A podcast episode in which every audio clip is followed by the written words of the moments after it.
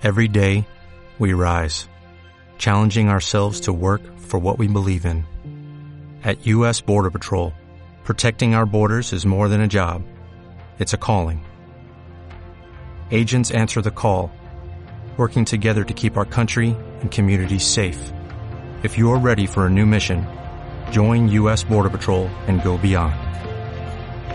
Learn more at cbp.gov/careers. Eurofarma, la primera multinacional farmacéutica de Brasil, con presencia en más de 20 países y ubicada entre las tres mayores farmacéuticas brasileñas, les presenta el podcast Es Salud, un espacio informativo sobre los principales temas relacionados con las enfermedades que más afectan a la población centroamericana, sus diagnósticos y tratamientos desde el punto de vista de los principales médicos especialistas de la región. Buen día, sean todos bienvenidos al podcast de Eurofarma e Salud. En esta oportunidad nos acompaña el doctor Ricardo Quirós, médico egresado de la Universidad de Ciencias Médicas de Centroamérica, especialista en otorrinolaringología de la Universidad de Costa Rica, ha cursado estudios de neurootología en la Universidad de Stanford, rinología en la Universidad de Pittsburgh y laringología en la Ciudad de México. Actualmente trabaja como otorrinolaringólogo en el Hospital La Católica en San José de Costa Rica. Bienvenido, doctor Quirós. Muy buenos días. A finales de marzo de 2020, médicos de diferentes ciudades del mundo reportaron un aumento de pacientes que consultan por una pérdida parcial o total de su olfato, con o sin disminución en su sentido del gusto, lo cual, en medio de esta pandemia por coronavirus, llevó a una relación entre este síntoma y el COVID-19. Por esta razón, en este episodio vamos a conversar con el doctor Quiroz sobre la pérdida de olfato y su relación con la enfermedad por coronavirus. Y la primera pregunta que le tenemos, doctor Quiroz, es, ¿cómo se llegó a esta alerta sobre la pérdida de olfato y el gusto? ¿Podría ser un síntoma de coronavirus? Efectivamente, en marzo del 2020, como usted lo mencionaba anteriormente, más o menos a mediados del mes de marzo, comenzó a haber en Europa un número de un aumento en las consultas por pérdida de olfato. Para tener una idea, lo usual es que un médico otorrinolaringólogo o que un neurólogo en Europa atendiera un caso al mes de pacientes que consultan por pérdida de olfato. Sin embargo, los médicos estaban comenzando a notar que estaban viendo hasta cuatro casos semanales de pacientes diferentes que estaban consultando por pérdida de olfato, lo cual era un aumento desmedido y comenzaron a reportarlo. Comenzaron a reportar en sus diferentes sociedades que le están llegando más pacientes con pérdida de olfato en Inglaterra, en Alemania, en Italia, y ante este inusual aumento de casos, virólogos de Alemania y médicos de Londres fueron que básicamente los que se pusieron a investigar esta situación y llegaron a la conclusión que muchos de estos pacientes que estaban consultando por pérdida de olfato, a los días o a las semanas siguientes dieron positivos en pruebas por COVID-19. Y esto llevó a estudiar esta asociación y sobre todo dio una explicación del por qué en China, en Wuhan precisamente, los médicos otorrinos fueron tal vez del gremio médico más afectado por COVID-19, de los más infectados. Y precisamente es porque ellos probablemente estaban atendiendo en el inicio de la pandemia pacientes que llegaban a consultar por pérdida de olfato, se exponían en un momento en el que todavía el mundo no sabía mucho al respecto sobre esto y entonces era su tasa de infecciones se elevó eh, importantemente. Correcto, doctor Quiroz. Entonces, ¿podría decirse con base en la información actual que la pérdida de olfato con o sin pérdida del gusto es un indicador fiel para sospechar de coronavirus? Definitivamente en este momento existe abundante evidencia científica que proviene de China, de Corea del Sur, de Estados Unidos, de varios países de Europa que confirman la relación. Eso sí, es importante aclarar que para que sea un síntoma válido, para que sea un indicador, tiene que ser una pérdida del olfato brusca, total o parcial pero en ausencia de cualquier otra enfermedad aguda o crónica de la nariz. Es decir, tiene que ser un paciente sano de su nariz, con una respiración normal o adecuada, mm, que de un momento a otro tiene una pérdida de olfato. No puede ser el paciente rinítico o el paciente con una sinusitis crónica o el paciente que ya conocemos como pólipos nasales. No, es porque estos pacientes pueden perder olfato eh, de un momento a otro. Sin embargo, un paciente sano que ha respirado adecuadamente toda su vida o que ha respirado normalmente gran parte de su vida y de un momento a otro tiene una pérdida de olfato, sí debería ser tomado en cuenta como un indicador de un caso sospechoso por COVID-19. ¿Por cuáles otras causas diferentes a una infección por COVID-19 un paciente puede presentar pérdida de su olfato o de su gusto? Existen muchas causas por las cuales un paciente puede perder olfato. Sin embargo, la gran mayoría de estas causas son enfermedades nasales, como dijimos, rinitis, sinusitis agudas o crónicas, eh, un trauma en la nariz con su respectiva fractura, pólipos nasales. Entonces son pacientes que están acompañados de otra serie de síntomas. Son pacientes que están acompañados de obstrucción nasal, de aumento de secreciones nasales y no es como este paciente con COVID-19 que tiene una respiración normal. Recordemos que la enfermedad por coronavirus usualmente no da obstrucción nasal, pero sí pierden olfato. Otras causas, y de hecho también es muy común, son las infecciones virales. De hecho, en, como le mencionaba, nuestros pacientes que usualmente consultan por pérdida de olfato crónica, 40% de ellos se deben a una causa viral usualmente secundario a una gripe común. Todos sabemos que cuando tenemos gripe, perdemos el olfato mientras estamos con la gripe y perdemos el gusto. Comemos y la comida no nos sabe absolutamente nada. Pero lo usual es que se nos pasó la gripe y recuperamos el olfato y recuperamos el gusto. Sin embargo, existen pacientes que se pasó su gripe normal y continuaron con la pérdida de olfato. Y es porque los virus pueden dañar el epitelio olfatorio ubicado en la nariz, que es donde se procesan los olores, y entonces pueden quedar con una pérdida crónica de olfato. Sin embargo, Estamos hablando que también que es una pérdida crónica del olfato.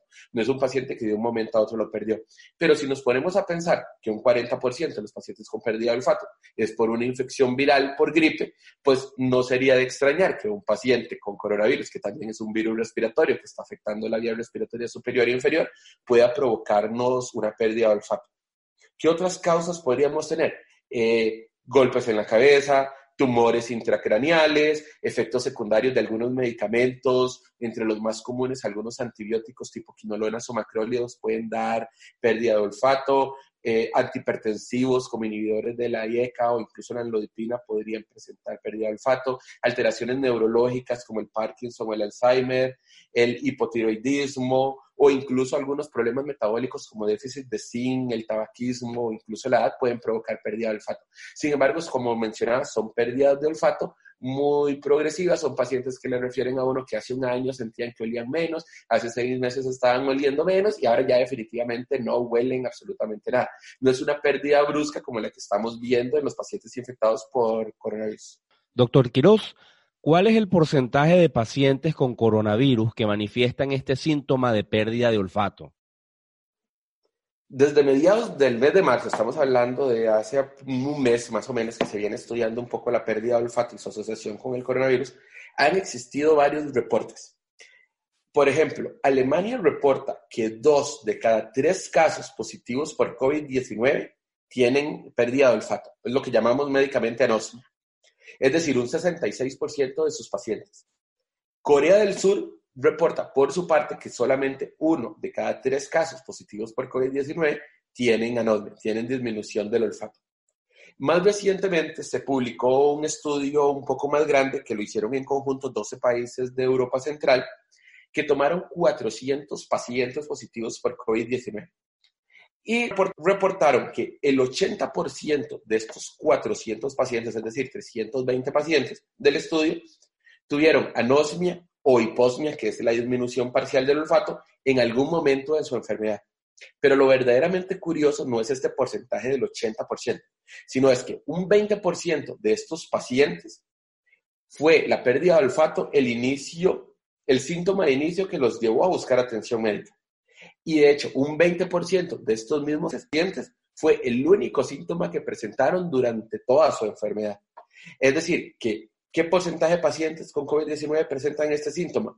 Varía según reportes, desde un 33% en Corea del Sur hasta un 80% en algunos países europeos. Sin embargo, no deja de ser un porcentaje importante para ser un síntoma eh, a tomar en cuenta. Un paciente puede tener entonces únicamente pérdida del olfato sin tener necesariamente fiebre, tos o algún otro síntoma, doctor Quiroz.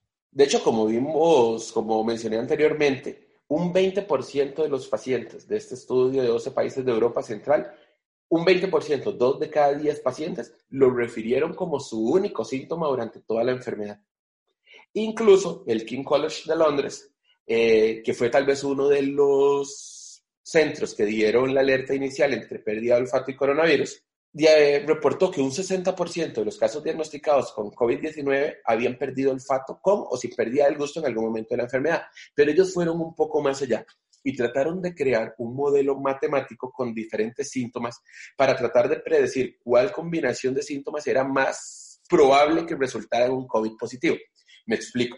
Es decir, agarraron diferentes síntomas, fiebre, tos, pérdida de olfato, diarrea, fatiga, dolor abdominal, pérdida de apetito, y vieron las diferentes combinaciones para ver cuál paciente era más probable que tuviera una prueba positiva. Y se concluyó que una persona con pérdida de olfato más cualquier otro síntoma tiene tres veces más posibilidades de salir positivo por COVID-19 que un paciente que no tenga pérdida de olfato. Es decir, me explico, un paciente que tenga fiebre, porque tenga pérdida de olfato, tos y fiebre, tiene tres veces más posibilidades de salir COVID positivo que un paciente que solo tenga fiebre y tos. Doctor Quiroz, ¿el personal de salud y la población en general se encuentran al tanto de este síntoma? A nivel mundial se ha iniciado una campaña de información tanto para el personal de salud en general como para la población la Asociación Británica de Otorrinolaringología, la Sociedad Francesa de Otorrinolaringología, la Sociedad Española de Neurología, todos hicieron sus respectivos, reportes a finalizar de marzo. Costa Rica no se quedó atrás. La Asociación Costarricense de Otorrinolaringología hizo lo mismo. De hecho, la Asociación Costarricense de Otorrino mandó el 22 de marzo una carta al registro de salud con copia a la gerencia médica de la Caja Costarricense del Seguro Social para informar sobre este síntoma. E incluso sugiriendo que se debía de considerar como un signo de alerta en el triaje de pacientes sospechosos.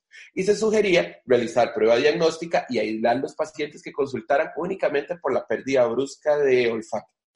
Y de hecho, el Ministerio de Salud, en respuesta ya en su versión 10 de los lineamientos nacionales para la vigilancia de esta enfermedad, que fue publicado el 28 de marzo, esta versión, el 28 de marzo del 2020, incluyó ya este criterio, pérdida de olfato, como criterio para un caso sospechoso, avalando que se realicen pruebas por COVID-19 a pacientes que únicamente presentan eh, pérdida de olfato. Asimismo, no solamente a nivel de personal de salud, sino que también a nivel nacional se han realizado diferentes campañas en programas de televisión, en programas de radio, para alertar a la población de que si tienen una pérdida de olfato, no se queden únicamente, tengo una pérdida de olfato, pero no tengo fiebre, no tengo tos, sino que sea su signo de alerta con el cual deberían ir a consultar. ¿Por qué razón se presenta esta disminución del olfato en los pacientes con coronavirus? ¿Existe alguna evidencia científica al respecto, doctor Quiroz? El COVID-19 aún es una enfermedad muy reciente Nadie sabe con certeza los mecanismos exactos hasta este momento. Estamos hablando que es algo que se empezó a reportar a mediados de marzo, es decir, las, son muy pocas semanas, basado en las infecciones de otros virus, siendo el de la gripe el más común. Eh, podrían existir un par de hipótesis. La primera es que hayan cambios en la conducción del olor, del olor asociado a la inflamación inducida por el virus. Pero también podría haber una segunda hipótesis y es que el mismo virus de COVID-19 directamente infecte el epitelio olfatorio nasal, con la consecuente lesión del mismo. Si fuera un problema solamente inflamatorio inducido por el virus, probablemente sea un paciente que va a recuperar después de que pase todo su proceso de enfermedad. Si fuera una infección viral directa del epitelio olfatorio y el epitelio olfatorio, que son neuronas, quedan dañadas, pues podría ser una lesión un poco más permanente. Ya eso lo veremos un poco más adelante, conforme vaya evolucionando la enfermedad y se vayan teniendo más casos y más estudios al respecto. Doctor Quiroz, ¿y cómo podría distinguir un médico o incluso un paciente si su pérdida de olfato se debe a una infección por coronavirus o por alguna otra causa? Creo que en este momento no se debe pasar por alto ningún paciente que tenga pérdida de olfato, aunque no asocie ningún otro síntoma y ser un paciente que debe ser tamizado. Sin embargo, creo que la mejor definición al respecto de esto lo dio la Sociedad Francesa de Otorrinolaringología, Y ellos lo reportan como una desaparición total del olfato, pero sin nariz tapada, a veces acompañada de disminución del gusto. Es decir, un paciente sospechoso va a ser aquel paciente, como mencioné anteriormente, sin ningún problema nasal previo, que de un momento a otro pierde el olfato o el gusto. En un paciente rinítico es más difícil de reconocer. Probablemente un paciente rinítico no es que no esté expuesto a enfermarse por COVID-19. Sin embargo, el paciente rinítico ya se viene presentando probablemente menos olfato y es más difícil que ese paciente se dé cuenta. Es un síntoma que es más característico en pacientes que son completamente sanos de su nariz, que de un momento a otro dejaron de percibir olores. Y sobre todo, como mencioné también anteriormente, si se asocia a la combinación de algún otro síntoma, pérdida de olfato más tos, pérdida de olfato más fiebre, pérdida de olfato más fatiga, pérdida de olfato más dolor de cabeza, creo que es un paciente que todavía con más razón debería aislarse y ser tamizado inmediatamente ante un eventual riesgo de un COVID positivo. ¿Y existe alguna predisposición a que este síntoma se manifieste más en algún determinado grupo de pacientes infectados por coronavirus? Es decir, por edad, por sexo, etcétera. Sí se ha visto que este síntoma como tal es muy marcado en pacientes jóvenes y sobre todo en pacientes sanos que van a desarrollar una enfermedad leve de COVID-19. Es decir, son prácticamente pacientes asintomáticos que pueden pasar inadvertidos, cuyo único síntoma es su disminución del olfato. Este es como el grupo mayor en el cual se ha visto. Tal vez un paciente adulto mayor, diabético, hipertenso, tiene más posibilidades de no prestarle tanta atención a su pérdida de olfato y le presta un poco más de atención a la fiebre, a la tos, a la fatiga, a cualquier otro cuadro un poco más severo que vaya a tener.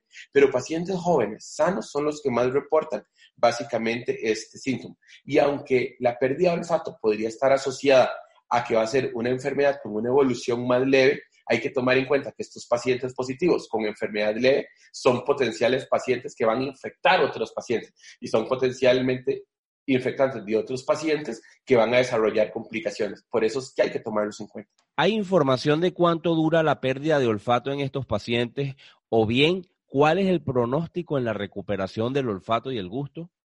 Igual aún es muy reciente tener una respuesta a esta pregunta. Es una enfermedad nueva, aún en estudio podríamos decir que los primeros pacientes que se han recuperado, que son los de China, pueden tener dos meses y medio, máximo tres meses de recuperación y los datos todavía no están como muy al alcance de la mano. Entonces, basándonos en virus, virus, y vuelvo nuevamente a insistir en el virus de la gripe, que pueden causar olfato, hay algunas versiones del virus de la gripe que pueden causar pérdida de olfato de por vida.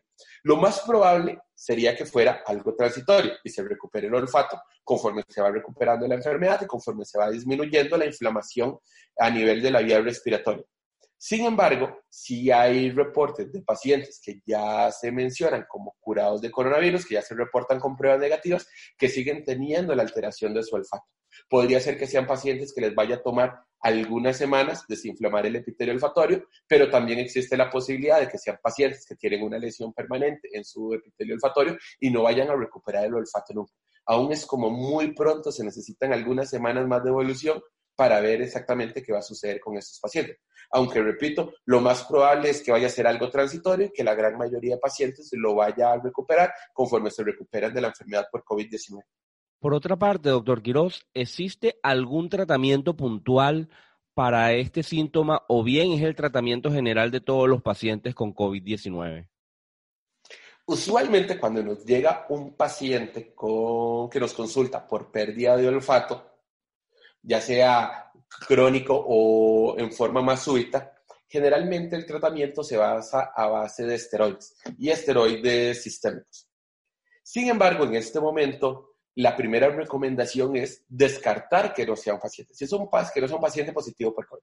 Si este paciente con pérdida de olfato resultó positivo por COVID, no se utiliza ningún tratamiento en especial más que el tratamiento de soporte para su COVID-19 y como mencionamos, la mayoría van a terminar siendo pacientes eh, con enfermedad leve.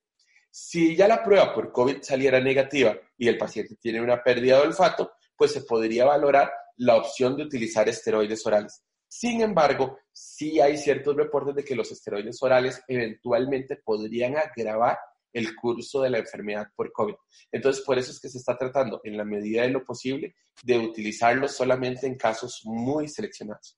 Ya cuando es un paciente con una enfermedad severa por COVID-19, los esteroides sistémicos sí están indicados para disminuir inflamación. Pero cuando es una enfermedad leve, como son la gran mayoría de pacientes que están consultando por una pérdida de olfato, generalmente tratamos como de nada más dar soporte como para cualquier paciente por COVID-19 y esperar resultados.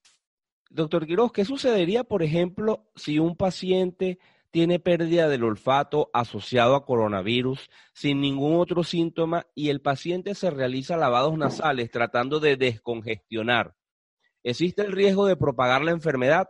Es decir, que el virus llegue más rápido a los pulmones y hacer más grave el cuadro. Esta es una pregunta bastante interesante y de hecho es bastante común. Y en este punto hay que hacer varias consideraciones. El virus, el, pues, el coronavirus, es un virus respiratorio. Vive a lo largo de la vía tanto respiratoria superior como también la vía respiratoria inferior. Es decir, una señal de esto es que la prueba diagnóstica se toma en la rinofaringe, el hisopado se hace en la rinofaringe a través de la vía nasal. Es decir, el virus ya vive en la garganta. El hacerse un lavado nasal, que uno podría pensar, voy a hacerme un lavado nasal para descongestionar la nariz y recuperar mi olfato, eh, podría empujar virus hacia garganta.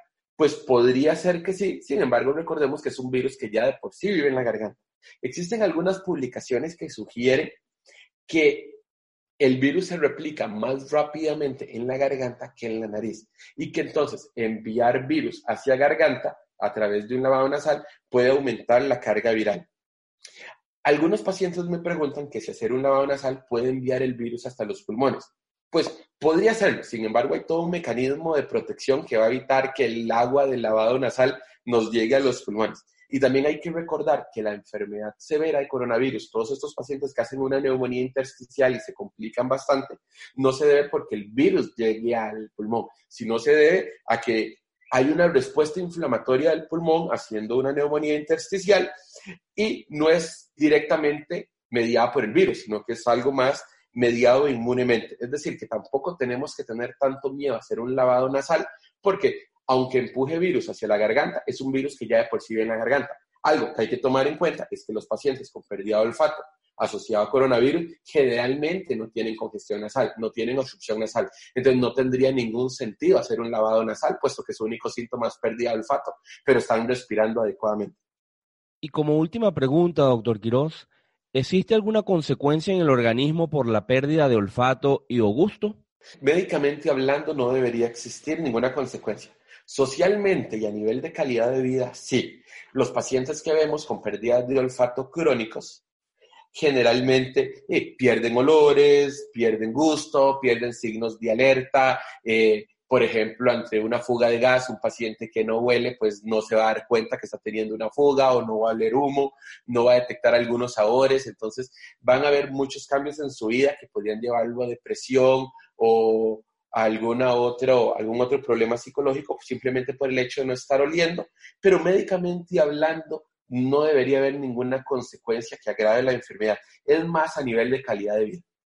Para finalizar, en caso de que algún colega quiera contactarlo, ¿qué medio lo puede hacer, doctor Quiroz? Siempre mi correo electrónico está, está abierto para todos los pacientes o colegas que tengan alguna duda y en la cual yo les pueda ayudar con muchísimo gusto. Mi correo electrónico es ricardoquiros.hotmail.com. Pueden escribirme a mi correo personal y con mucho gusto, si puedo atender las dudas, lo haré. Agradecemos al doctor Quiroz por su tiempo y tan interesante tema del que nos permitió conversar en esta oportunidad. Y a ustedes por escuchar esta interesante entrevista. En Eurofarma estamos comprometidos con la educación médica continua y seguiremos explorando en próximos episodios todo lo relacionado al COVID-19 desde el punto de vista de diferentes especialistas y su impacto en los cuadros clínicos más relevantes en el mundo de la medicina. Gracias por su atención y que tengan un excelente día. Eurofarma es salud.